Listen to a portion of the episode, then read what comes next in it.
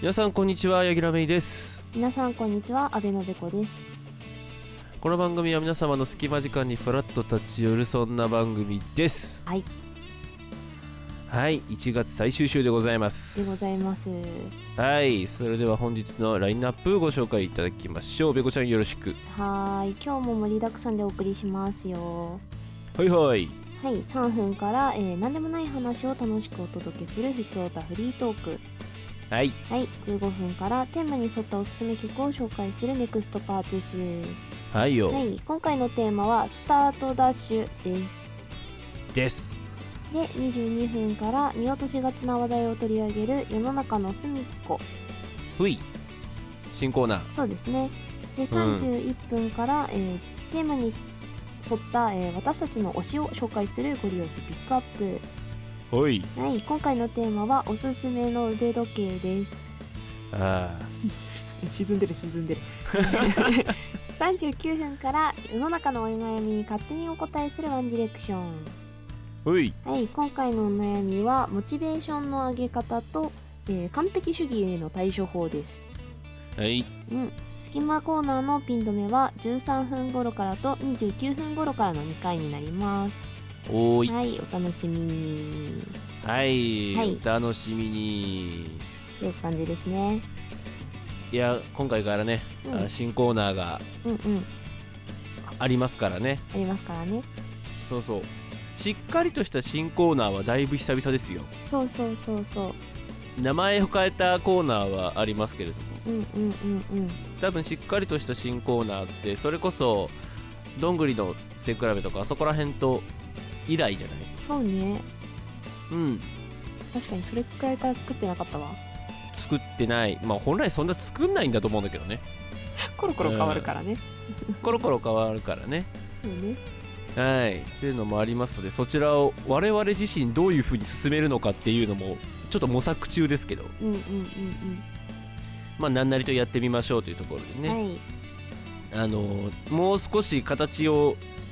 整えたかったんですけどもう今日はやりますやります。突き進み ます。突き進みますということでそちらもお楽しみにといった感じですかねはい。はいじゃあまあ行っちゃいましょうかそうですね。よろしいですかねはい。はいそれでは行きましょうノマド。スタートです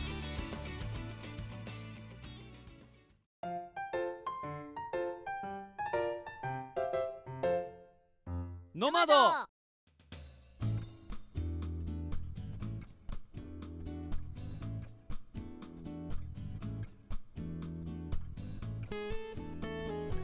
改めまして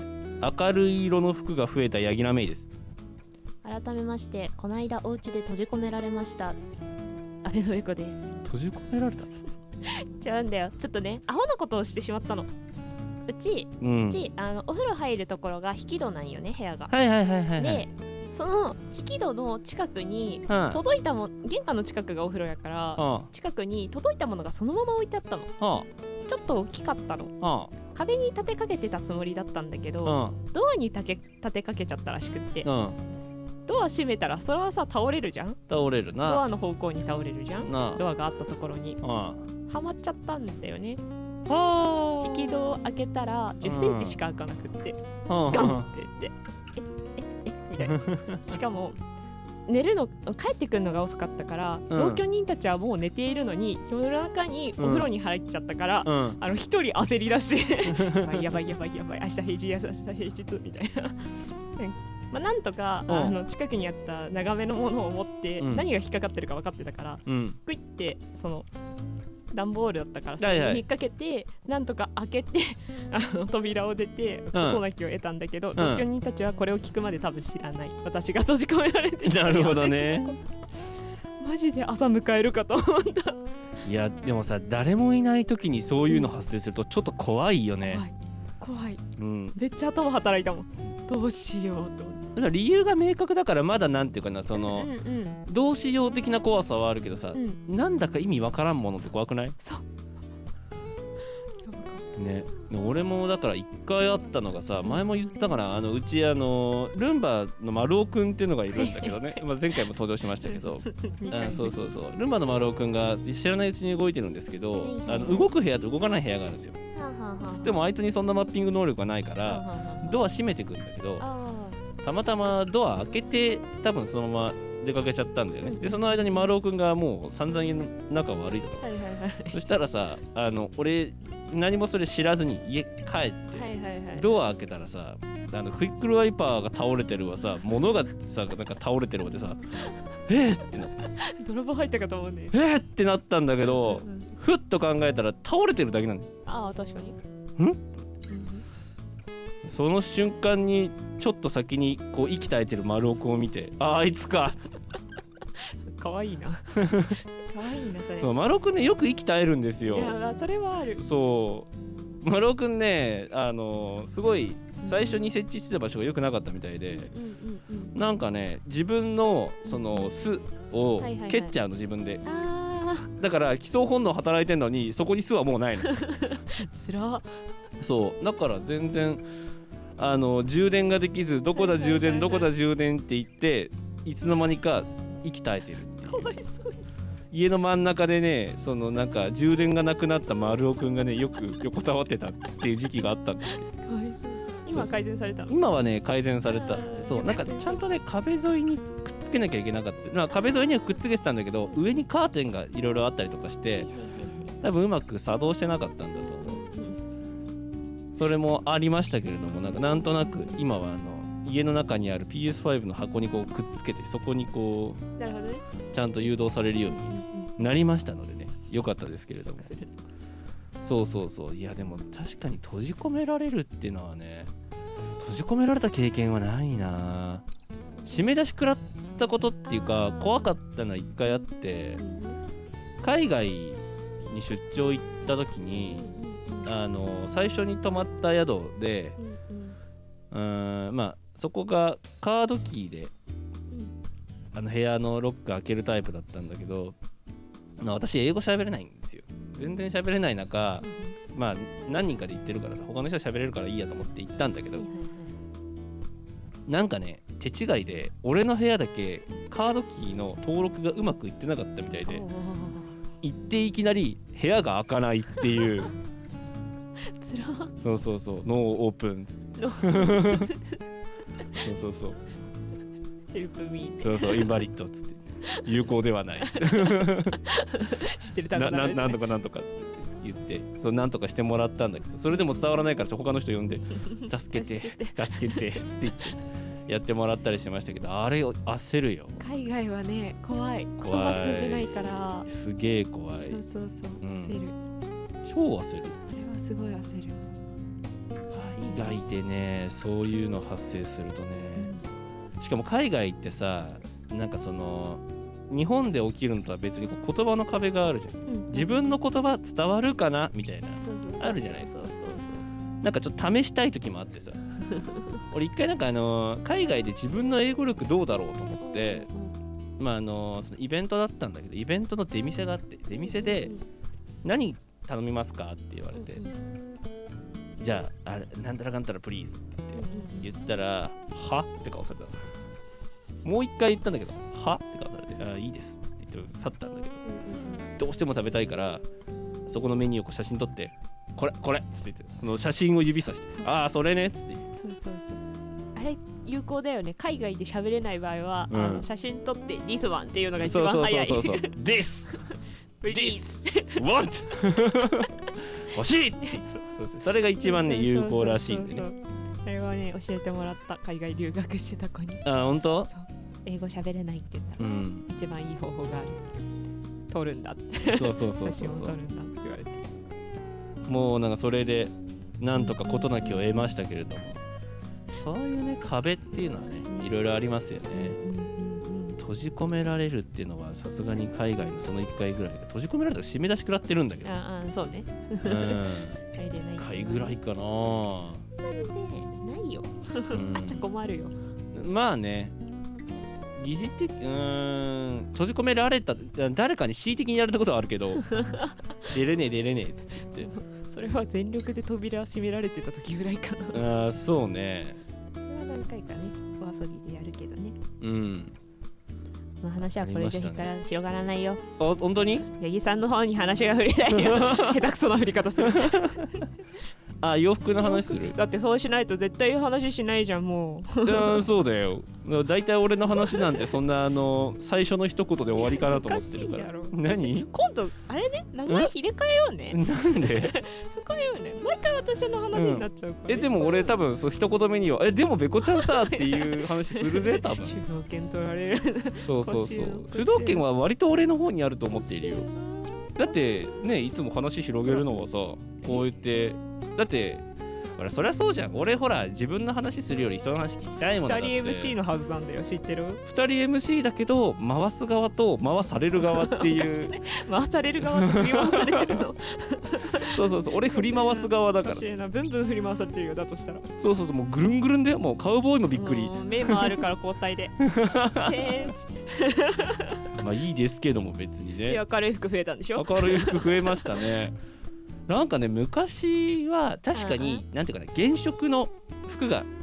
多かったんですようんうんイメージあるよ、そうそうそう赤うん青うんはいはいはい緑とか原色系だったんだけど最近ね黄色とか白とかうんうんグレーとかちょっとあの明るい系統の服が増えましてなんでか自分でも分かんないんだけどだから今までってその上が黒いから下が白かったんだよねはいはいはいはいはいそうなんだけどそれさそうすると白と白になっちゃうじゃん確かになんかノンスタイル石田みたいになっちゃうからだからあのだんだん下も黒いのが増えてったりとかするんだよねはいはいはいただねやっぱ朝さ起きてさ寝ぼけた状態でさ何着ようって時にたまに判断ミスすることがあってあの上も下も白いと か上も下も黒いとかはいはいはいはいたまに発生しててはっってなって白いのは目立つよねそうそうそう上も下も明るいのみたいな今日も割と上も下も明るいんだけどまあでもねその系統はねそうそうそ白うにねホワイトモカみたいなでしょなんかあーそういうそういう感じの色味ですけどね今日全ミル体ク的に系だねミルク系な感じですけれども全然ねそうあるからねでも一番最たる例はなんかで柄物でかぶっちゃった時ねあう ーん、あの俺ストライプのスーツの中にストライプのシャツ着た時があって一回あやばいと思って会社ついて気づいたんだけどあもうすごいしましまだ今日とま思っってすぐびっくりしちゃってそんなことあったそう そう後輩に「しもしますね」って言われて「だろ?」っつって言って自慢したって話ありますけどね、ええ似た系統の服は持ってると危ねえなっていう話でございますよそうそうそうちゃんと分けとかなきゃいけないなってところでございます ちょうどいいからいいこれで はいといった形でよろしいですかねはいではいそれでは以上「ふつおたフリートーク」のコーナーでししたたは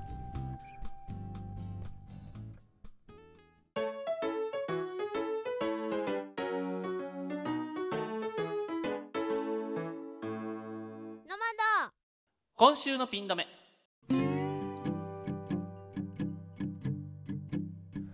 今週にまつわる気になるトピックスをご紹介するこのコーナー今週2月1日火曜日は餃子の日です冷凍餃子を販売する味の素冷凍食品株式会社がこの日を餃子を大いに食べてその美味しさをもって知ってもらおうと制定しています、えー日付は餃子の生まれ故郷である中国では縁起のいい食べ物として旧正月に餃子を食べる習慣があることから、えーこの日にしたそうですえー制定者は、えー同社の、えー冷凍餃子反則キャラクター餃ザルというなんか猿のキャラクターらしいですね。はい、餃子の歴史は意外と古くてですね餃子誕生の時期はまあ明確にはなっていないないんですが、えー中国の春秋時代から紀元前6世紀頃に山東省で誕生したとされていまして、えー遺跡から当時餃子が食べられていた痕跡が見つかっているとどういう痕跡だったんだろうと思いますがえー日本への最初の伝来は江戸時代だったそうです、まあ、初めて食べた日本人はあの水戸黄門でおなじみの、えー水戸光圀公だったそうですが、えー以降ね、えー明治から昭和初期にかけて、えー餃子を紹介する書籍というのはいくつか出版されているんですけれども、えー当時の認知度というのは今では考えられないぐらい低くてで庶民の食べ物としては定着していなかったということらしいですね日本に定着したのは第二次世界大戦後満州より帰国した日本人が生活のために餃子を作って売るようになったことがきっかけではないかと言われていて、まあ、手軽さとかアレンジの多さなどから23年で全国的に普及したんじゃないかというふうなことでございますちなみに日本ではね、えっと、焼き餃子が主流となっていますけども中国では、えー蒸し餃子水餃子が主力でして、えーまあ、日本ではねやっぱ具をちょっと重視するんですけども中国では皮を重視するというちょっと、えー注目ポイントが違うというのも1個あるようですねはい、ということで2月1日火曜日は餃子の日ですので今週火曜日は餃子を食べてみてはいかがでしょうか私は確実に食べようと思いますということで以上餃子好きなヤギラメイがご紹介いたしました次回は29分頃からです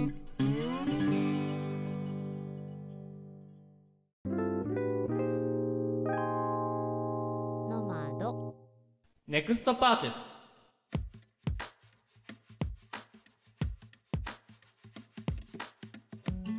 テーマに沿ったおすすめの曲を紹介するネクストパーチェスはい今回の紹介はベコシですやえー、ベコシ2回言われた。えー、ベコシええこそえー、今回の、えー、ベコシが選んでくれたテーマはですねあ私が選んだのかうん、そうだよ。びっくりした、びっくうりしん今回のベコシのテーマはスタートダッシいやュですねですですそうもうな曲とかじゃなくてスタートダッシた。そう、です私ねね、なんかな曲って言ったけどね。ュうんそうそうそうもう違ったね。こうもうスタートダッシュ決めていただいて綺麗にはいあのー気持ち的なところも多分大きいし多分34月4月の方がスタートダッシュ感あるんだけどじゃなくてもうちょっとこう広い意味でのスタートダッシュ捉えていただいはいてはいはい何かいいのないかなというところで すはいねうんうんはいそうそういうお題をいただいたのでねうい読んでまいりましたようい久しぶりにね元,、うん元曲はどっちって言ってもいいんだけど、えっと、ボカロもある曲を持ってきましたそうかボカロの伝統なくなったもんなそうそうそう、ん一1曲しか説明できなくなっちゃったからね毎回ボカロなわけにもいかんしなそうそうそうで、えっと持ってきたのが、うんはいえー、ルフティモンスターっていうがモンスターさんが作った、えースタートスタート曲ですうんうんうんまあ、レフティモンスターがって言ってんだけど、えっと、曲はレフティモンスタほーう歌詞はレフティモンスター、えー、伊藤菓子太郎うんうちらがあのボカロをドハマりしてた世代的にはですね、うんうんえーめちゃめちゃ有名だった人ですね。で私ですら知ってあるかそらうそなうそう結構早めにねあのメジャーデビューされて、うんソンとか歌ってたりとか結構いろんなところで活躍されてたそう人ねですうね。うんんでこの曲自体も2012年うんに、えー、とリリースというかうん発表された曲で、うんあのね、曲自体はなんだろうアニソンの主題歌感がすごい。 うん、俺はさっき聞い聞たけいてもらどっ、あの少年漫画系の成長物語系の熱い汗感じる感じの曲が、うん、ぴったりな感じかなと思って俺はナルト疾風伝第2期オープニングテーマだと思った。すごいね特定してくる んだよそうでもそんな感じでなんだろうなうんと疾走感もあるし、そうねう。ん、で、えっとバンドでやってる感じででとてもなんだろう耳なじみの良い、うん、えー曲です。うんそうね。なんかあのーちょっとさ目から鱗じゃないんだけど、あのボカロの曲ってさどうしてもさボカロであることをすごく強調するし、うんうんうんそのボカロでしか歌えない早口なのか、はいはいはい高音なのか、うんうんすごいレンジの広い歌い方なのか、うんうんうんで大体がその打ち込みピコピコとか EDM 系だったと思ったんだけど、こういうまっとうなロックで来るかっていうのはうんうんちょっと衝撃だったんだよね。そうねなんかやっぱりイメージってそういう曲の方が先に出てたしうん、でやっぱ機械音ってところだからみんななんかそうやって敬遠してきたのがうん、やあるんだろうなってやっぱりロックってちょっとその人のぬくあそうぬくもりっていうとあれだけど人肌を感じるじゃない、その人がやってることにちょっと意味があるじゃないけど、っていうところにおいてあんまりねその機械音声では難しいのかなって思ってたけど別にバックトラックはね確かにそれでもありだなっていうところもあってそさうそうそうそうでまあねボカロ自体はどう調教するかだから、うん調教の仕方によってはうんなんだろうすごい感情豊かに歌う子たちもいるしそうねまあでもそこにある意味感情が乗り切らないからこそう好んき勝手色つけられるのもあって、うんで歌ってみたの文化がすごい流行った時期でもあったから、そうね、うんそれはそれでね面白いんだけどねそうそうそうそうそうそそうだから塗り絵みたいな感じあるよねちあょっうんうとんその、枠はあるんだけどそこにどう色付けしていくのかっていうかさそうそうそう結構自由なキャンバスだったそうそイうメージはある、だからなんかさっきの曲とかはうんもうボカロなんだよねボカロだけボカど俺が聞いたのはその歌ってみたでしたけどもあの歌ってみたになって完成しているんかなっていう気がしたね勝手にそうねそうね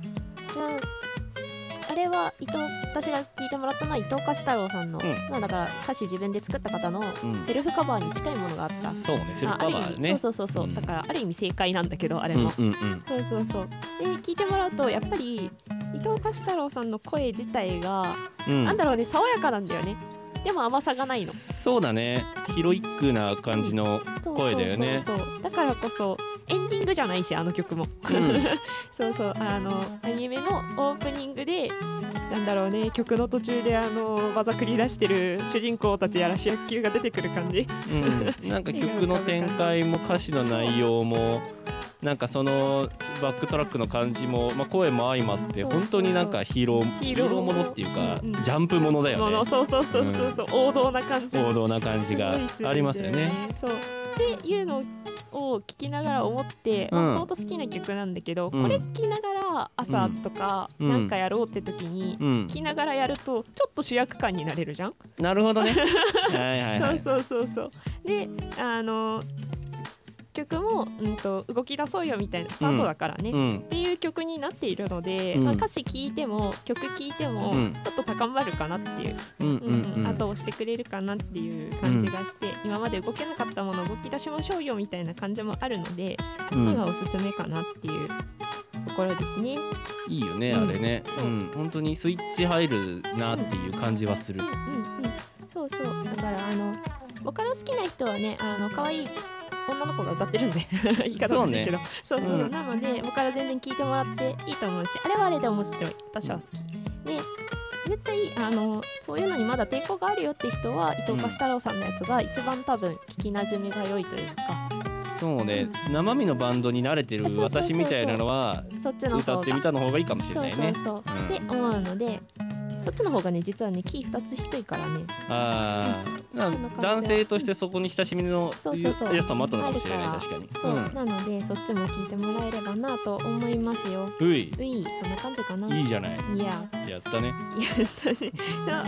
ので、えー今回の曲は、えーレフティモンさんのスタートでした。はい。はい、で、次回ですね。次回。次回は八木さんに紹介してもらいまあすやよ。スタートダッシュしたんだからね、うん。まあ、走り続けたとして、次うん必要なのはやっぱり、あのリフレッシュの時ですよ。ああ、なるほどね。ということで、えー次回のテーマはリフレッシュしたい時に聴く曲。まあリラックスとかリフレッシュとかちょっとそれ系も多いですけ ども。うん気分転換ばっかさせてるよ。そうそうそうそういやでもある意味オンにスイッチを切り替えたスタートダッシュに対してうんうんオフにスイッチを切り替えるリフレッシュということでうね、んうんうんあじゃあ持ってきますよそうん。のお曲願いします。はいじゃあ次回も楽しみにしてください。はい以上ネクストパーティスのコーナーでした。でした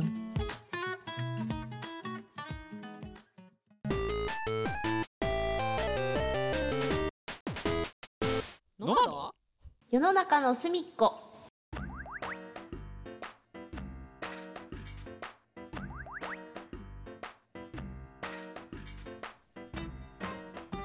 今月あったニュースの中から見落としがちな隅っこ話題を取り上げるこのコーナーはい。新コーナーでございますお願いしますはい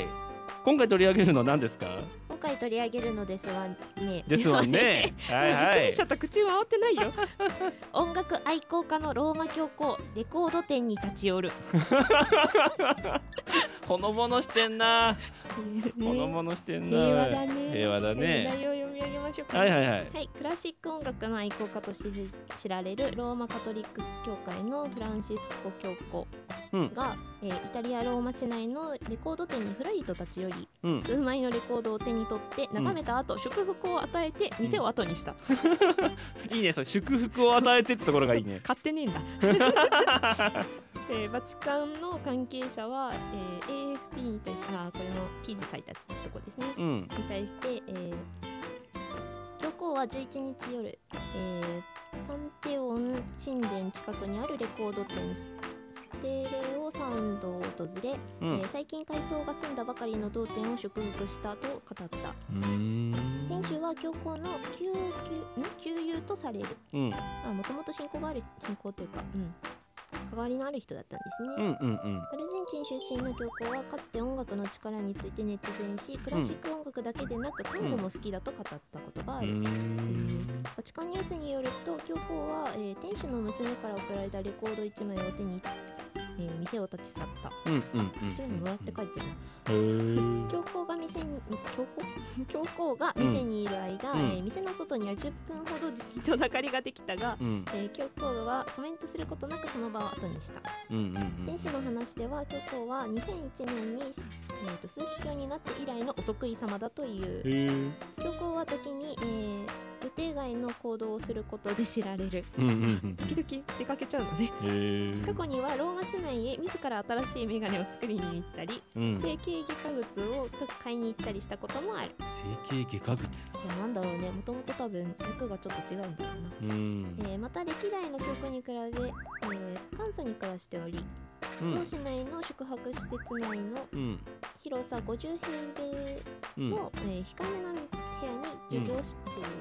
構えていると、へえへえなんか親しみやすい教皇なんだね今なんかねあのそういうさ、うんその圧倒的になんていうかなトップの人トップっていう言い方はおかしいけどさ、ん自分たちからしたら存在が遠い人じゃん回うんうんうんうんそういう人たちがこういう例えばさレコード店に行きましたとかって話聞くとさちょっと一気に親近あ感そうそうそう、湧くよねそうそうそうあ普通の人なんだみたいうな、 んそうそう彼も人なりっていうなんかね、そうそうねそうねちょっとねありますけあれるどもねね教皇とか天皇とかってねどうしてもなんか神に近い存在になっちゃうからね、概念的なところはあるからねあるあるあるね天皇家はね象徴ですから象徴だからね、うんあれですけれどもなんかほのぼのするねほのぼのするよねだからそういうのいいよねなんかそうじゃちょっとさいやわかんない音楽でもクラシックが好きなんでしょうんうん よかったよクラシックでででデスメタルとか言ったらどうしようかなと思ってうんキリスト教なのにそうそうそうそうそそれうねそうそうあのもっとねなんか、うんなんだろうチープなところにね取り上げられちゃうからでもねあのねブラックいわゆるデスメタルってデスボイス使ってるメタルっていうのが最近多いからだからな死を扱うメタルってどっちかというとブラックメタルとかそっちって言われるんだけどメタルって意外とねあの完全懲悪な話も多いからあーそうねそうそううそう。その伝説の剣を取って敵を滅ぼせみたい な、うん、R RPG みたいなねそうね話もありますからねはいエメラルドソードとかももうまさしくそんな感じですけど、うんうんうんそうあのーそういう意味ででもクラシックまあそうよねうんまあ身にね触れる機会が多いでしょうキリストうんまあね賛美歌的なものもあるでしょうし的なものとかもあるし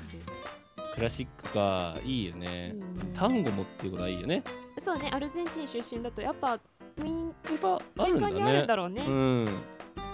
だとだとしたら結構強い曲も好きってことでしょ単語ってそんなに強かったっけ強いっていうかなんかある程度明るめじゃなかった赤うんまあけ明るいは明るいけどなんだろうまあでもクラシックもそっか、うんなんか狂気乱舞してるようなクラシックもあるからねそうだねそこら辺はねラルゴ聞くと分かるんだけど そうねそっちと同じ思考のねもしかしたらクラシック好きかもしれない知れないからねクラシックってジャンルだからね、う、うんんその曲のそのセンスというか曲のその中身まで特定するものではないからね、うんうんそう J-POP とかと一緒にねそうそうそうそう j p o p ってでも j p o p ってなんかイメージあるよねこういう曲っそうてでもさ j p o p の中も明るめから暗めからさ一応ありはするじゃんあるあるあるあるそそうそううそう j p o p ってくくりがでかすぎるんだよね j ロックも j p o p に入ってるしねうんうんうんポップスってなんやねんっていうところああるかそうらそうねそうそう音楽論にだんだんなってくるけどでもそうするとさクラシックもさ思ったより広いやんそうそうでもクラシックはなんとなくクラシックの定義があるやあまあんまああいつまらあってまあまあまあ一応ねねそうそうそうそうそうね確かになどんな曲が好きなんだろうねうんでもなんかそのさっきほら割と質素なんじゃないけどさその普通の生活されてるって言ったけどさなんとなくさこうすげえいい音響で さその何.1サラウンドなのみたいな 音響の中でさ うんうんなんか立体音響で聞いててほしいよねクラシックをそこだけねオタク発揮してほしいよねそうそうそうそうあの音響のガチオタクはあの電柱立てますからねやばいなそうそうそうおかしい電気供給がさ不安定にならないようにっつって自宅にあの電柱立ててそこに聞こえますからね電気を すねごいなもうね安定供給を目指して違うのよそういやそういう人もいるからさでもできるよねできると 思うよいやそういうだから金的な権力ではなくってっていうところなんでしょうねあくまでその庶民的なところもいいんだと思いますようん、だからこそねこういうニュースなんだと思うんだけうど、んいやすごいなんかこの殺伐とした世の中には非常にほっこりとしたほっこりとしたね友達ん家行ったんでしょそうそうそう友達の娘からね言ってしまえばねうん一枚もらってねねじゃあ可愛い祝福しとくよって言って帰ってったでしょいいよね可愛いなそう芸能人がお店行ってなんかサイン書いて帰ってくみたいそうそうそうそなうそのぐらいの感覚に聞こえちゃうけど全然違うんだろうけどさレベルとしてはなんかね天皇が立ち寄ったレベルだからねそううそうそうそうすごいなそれはもうひれ伏すんだけど本来そはうねそうそうそうっていう感じのコーナーですはいはいこんあな感じのですゆるいニュースとかちょっとあんま取り上げられないようなニュースを取り上げるねうんあのコーナーですのでこれからそう月1でね、はいちょっと埋もれそうなやつを取り上げていこうと思いますので、はよろしくお願いしますといったところで。はい、はい以上世の中の隅っこを略して「よすみ」のコーナーでしたでした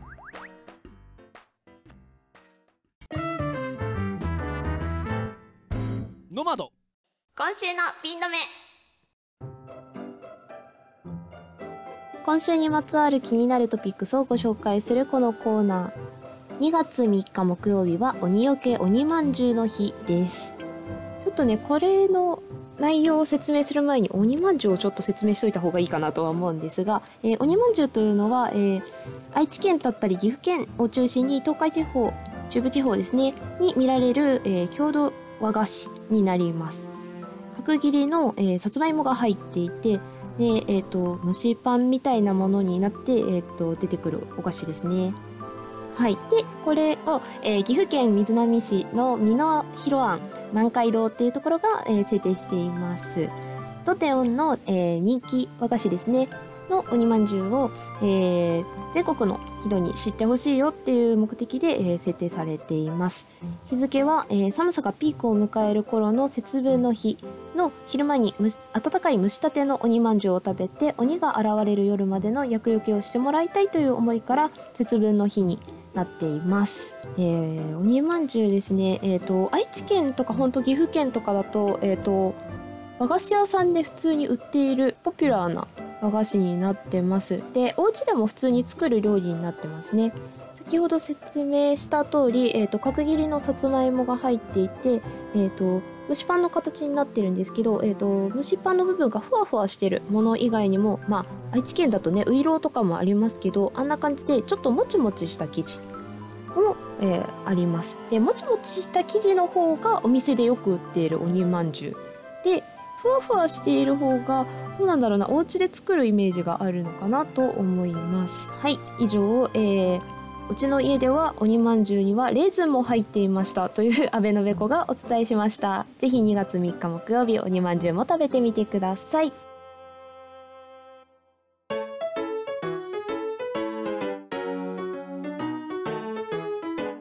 ノマドゴリ押しピックアップテーマに沿った私たちの一押しを紹介していくコーナーですはいはい今回紹介するのはヤギさんですアイアム今回のテーマは、えー前回あれですねふつおたの時にちゃんと説明ができなかったおすすめの腕時計ですえーまあおすすめというか ね悩んでるんでしょだからいや今悩んでるよやつをね教えてもらお悩うとんでるっつってんだ普ろ通音だよ普通音フリートーク だよ分かってるだろあのー、そうですねえっ、と私もうねかれこれ34年ぐらい腕時計探してて長いねそうそうそうずっと探してるんですようんで理由が1個明確にありまして私がつけてる腕時計派手なのよねうんあの派手だけどあんまなんていうのかなあのなんていうのギラギラした派手さじゃなくって、あうんうん単純に色が派手なのよ、そうそうそうそう、あのねイメージの色なんだけど私的には、うん、あでもそうだ柳楽さんのイメージカラットっていうかあまあお見せそうねしてないんだ、あの絵うんそう だよ今度広めよっか、あそうだね、そうそうあのーうちら的にあの柳楽さんって言ったらこの色っていう色をしてるんだ けどああそうあのーなんかね昔からそうだしさっきの普通歌の話もちょっと関わってきますけど原色系が好きでであのまあピンク色っていうかピンクよりはマゼンタ寄りなのかなちょっとそうね、うん、マゼンタとか紫とかの方が近いんだけどそうあのピンクじゃなくてマゼンタね、うん、そこちょっと重要だからっみんなピンクって言ってるけどなはいていうはい感じの色が好きなのでで好きだったのはね実は大学生とか高校生の時が好きだったのそれが、うん、今も確かに好きなんだけど今はそこに固執してないんで別に、はいはいはいはいただイメージカラーがそれになってるからそれを着てるっていうだけででその今私が使ってるのが大学1年生の頃から使ってるもう10年以上使ってる腕時計なんだけどその時にうちの父から買ってもらった時計でで何がいいって言われてパッと目に入ったのがそのブラックのメタリックで文字盤だけピンクっていそううそうそすげえ奇抜なやつなんだよねうこれなんだねうんそうそれなんですなるほどねなんだったら後であのツイッターにあげますよ私、あうんあそれがいい写真をあげますけども本当にね、あのーこれ自体そんなにあの安いやつじゃないので別に全然使えてるんですよ、まあ、ちょっともう何回も手直ししてちょっと時間がずれちゃったりとかちょっと芯がずれちゃったりとかはしてるけど、まあ、全然普通に動くのでね私は普通に使ってるんですがとはいえね社会人もう7年目ですよそうですねもう弱い30にもなろうかというところですよ。プライベートでつけてるのはまだいい。うん、あの別にピンクが似合わなくなったとは俺は正直自分では思ってない大丈夫だよがが客先に行った時 に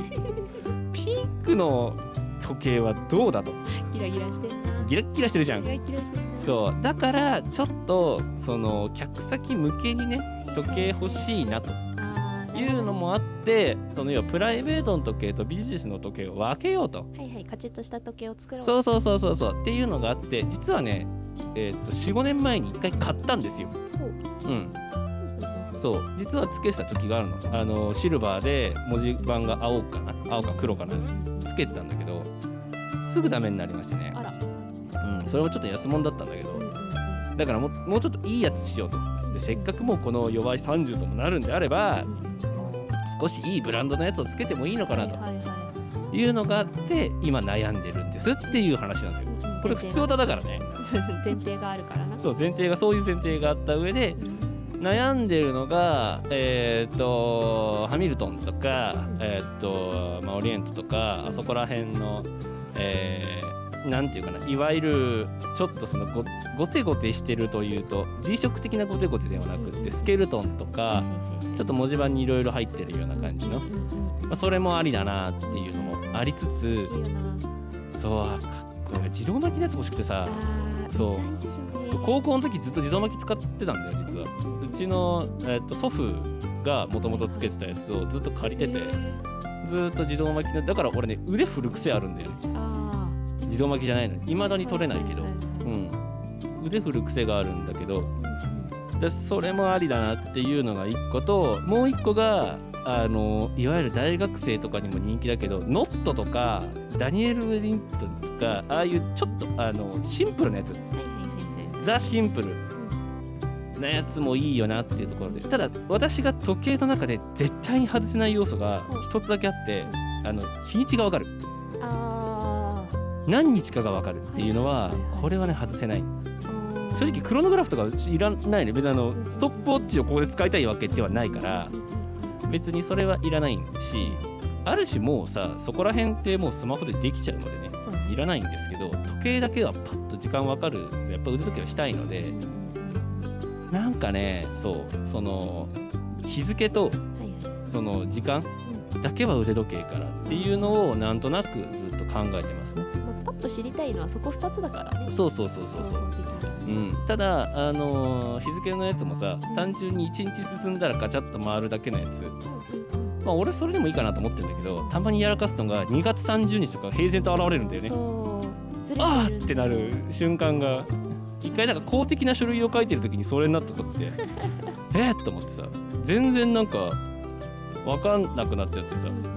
あれなんでこんなことになってんのと思ったらその時計のままかまんま返したんだよ俺無意識で2月30日はあ幻の日付がそうそうそうそう3月2日って直したけどだっていうところもあるんでもうちょっと私は吟味したいですけどあの時計買ったらじゃああげますよ YouTube, YouTube か YouTube にあげどっかますどっかであげ ますよ買いましたっていうのあげますけどあのーそうまあ今でも一押しこっちって言われたらどっちかっていうとスケルトン系かなうんだって防水も欲しいところなんでいいよ防水いいよね俺もこれも防水だからさあそうちょっとあの防水もちょっとえ現場とか出るのでねそういうのも含めてあるのもいいなと思ってデジタル文字盤だけはあんま得意じゃないからそれじゃないやつにしようかななんていうふうに思いますけどっていうところですねーうんうんはいはいそんな感じでございますじゃあいつか上がると信じてはい買ったものははい次回ですよ次回あやべえ考えてなかった次そう回でしょ何しようか次回私ですうんああのー、なんだろうな俺ねぜひとも教えてほしいのはほうほうえーっと俺ほらずーっと NEXT でボカロを教えてもらってるじゃんそろそろあのー例えばどのボカロ P がおすすめかとかっていうのはあー俺ちょっと知りたいなるほどねあの曲じゃなく曲てじゃなくてねこの人っていうのがはいはいはいはないんかあったら教えてほしいなはいはいはいはいちょっと見繕ってきますよそれは、うんそれちょっと誰私も誰気になるところなんでぜひともご紹介いただければなと思います、はいといったところでよろしいですかね、はいだいぶ時間も超過しましたけどもうんうんうん以上ご了承ピックアップのコーナーでしたあー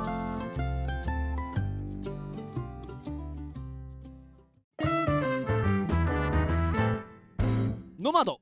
ワンディレクション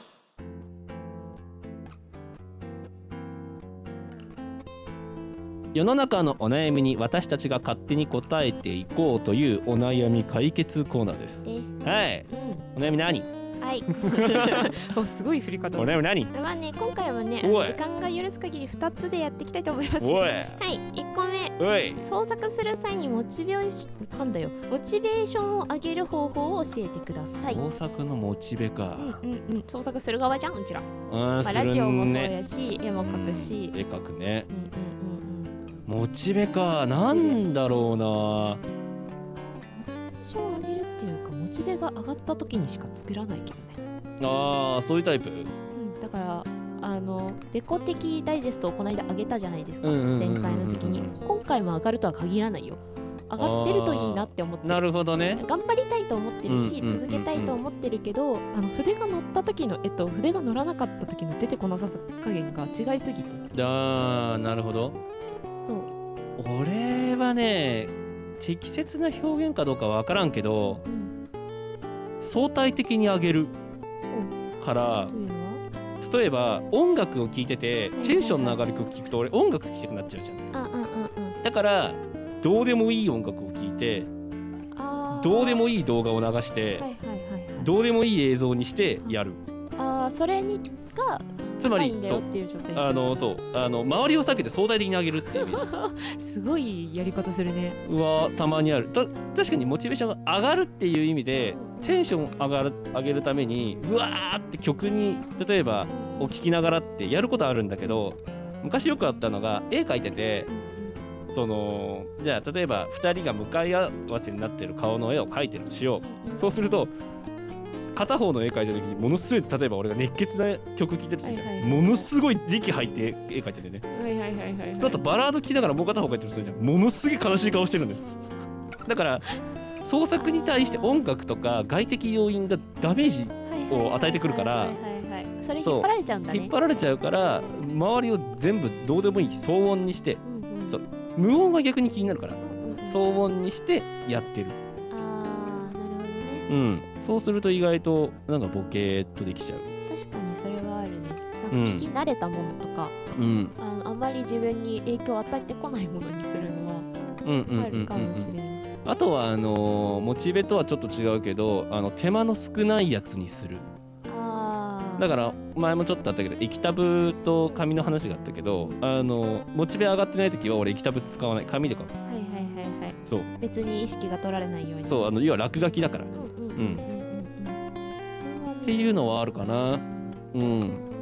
あ単純にうんああのモチベが上がった時しかやらないんだけど、そのモチベが上がった時っていうパターンに入るのはうん誰かが創作してるのを見た時あーいいな楽しそうって思ったりいいなやりたいなって思ったらモチベが上がるから、うんまあそんなもんんじゃん。あじゃあ俺が毎回絵を描いてんのをあなたに見せればあなたはモチベが上がって 絵を上げてくれるってことあだよなとかあのは連想ゲームで物を作るから、はいはいはいはいだからこの間あのちょっとあげたんだけど、あうんの猫的ダイジェストのあのうん猫 VS コロコロの絵はいはいはは八木、さんのアイデアをそのままパクってるんだけどあそうね、の後下の掛け算になったのはいうん、そっから 発想を得てるからそうそうそうそそううそうそうだから、まあ、そういう風な感じでねはまあ物事なんて全部連想ゲームみたいなところもありますからねそうそうそううそうでもちょっと相対的に上げるっていうのは面白かったねん相対的にそう周りを下げてそいつを上げるっていううんうんうんうんうんそれしかやることがなくなるっていう状 態を作っちゃうっていうのはありかもしれないですね仕事とかはそれ使えそうだな、ねうん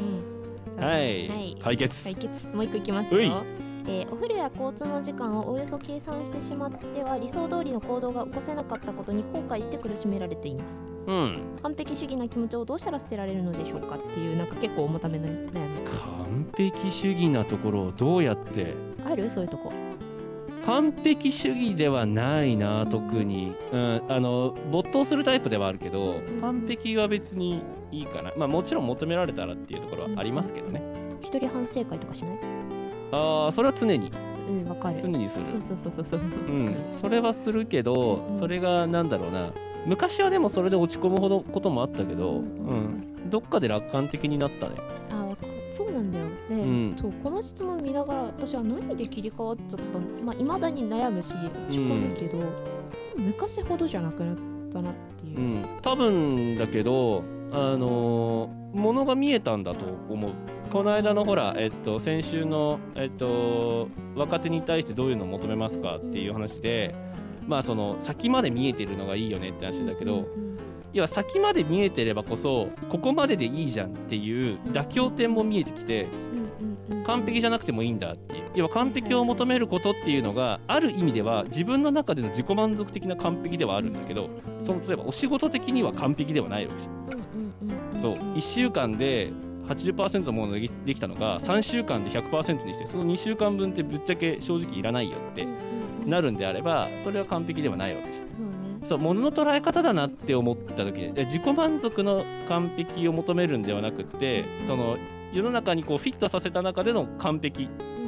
に多分切り替わったんじゃないうん確かにそうだからあの自己満足だけじゃなくって他人が思う完璧っていうのまで考え始めると多分少しは楽になるんじゃないですか他人は実はそこまで求めてないよとかあそうそうそう周りを見るようになればそれはねあの、うん意見とか聞く時もそうよねうんあの人はそんな深い意味持ってないんだよっていうかうんうん書かされた時に全部全力で答えてると大変だから、はっはーんっつって乗ってあげるっていうことをし始めるとうんなんか楽観じゃないけどうんそうそうそう重く受け止めすぎなくて済むようになるよねそうねだから人を見るのもそうだしそのまあ知識を得ることなんじゃないだからそこの分野とかものに対して知識を得てどこが完璧なのかっていうのを改めて見つめ直してみるというかもしれないですね。そうねはい、何が大事かっていうのを行動の中で考え直してみましょう、はいせっかく反省会すんならね超真面目じ超真面目じゃん、真面目だし時間もいいじゃん言っちゃったゃん。はい、じゃあそんな感じですかはねい。次回も頑張って答えていきますはい、といったところで以上ワンディレクションのコーナーでした。でした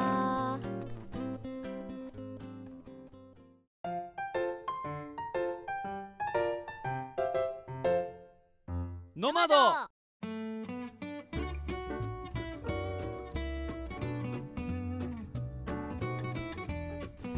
お送りしてきましたノマドそろそろエンディングですはい、この番組ではリスナーさんからのお便りを募集しております。はいはい、募集しているコーナーをざっと紹介していきたいと思いますよ。よろしくはい、皆さんの何でもない話を聞かせてください。ふつおたフリートークのコーナ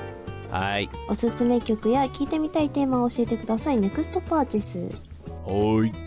えー次回はリフレッシュできる曲ですね。はいはい。で、言わせてみたいお題があれば教えてください。産地直送のコーナうんー。うん、あなたの推しや聞いてみたいテーマを教えてください。ご両親ピックアップ。ピックアップイエスで、えー次回はボカロ P ですねおすすめのボカロ P 教えてくださいになってますで、うえいーあなたの王者や聞いてみたいテーマを教えてください色眼鏡ダービーのコーナおうんーはい来週ですね色眼鏡ダービーはまだ違いますよあれ来週じゃないですよ来週再来週です失礼はい次回は、えーちょうどいいギリチョコういうんの、えー王者決めたいと思いますはいはいあなたのお悩みをお寄せくださいワンディレクションのコーナーはいはい、どこに送っていいかわからない場合は、普通オタフリートーク宛てで送ってください。はい、メールアドレスはのまどお手紙アットマーク Gmail.com です。のまどお手紙のスペルは nomad.otegami。もう一度言いますよ。はい nomad.otegami です。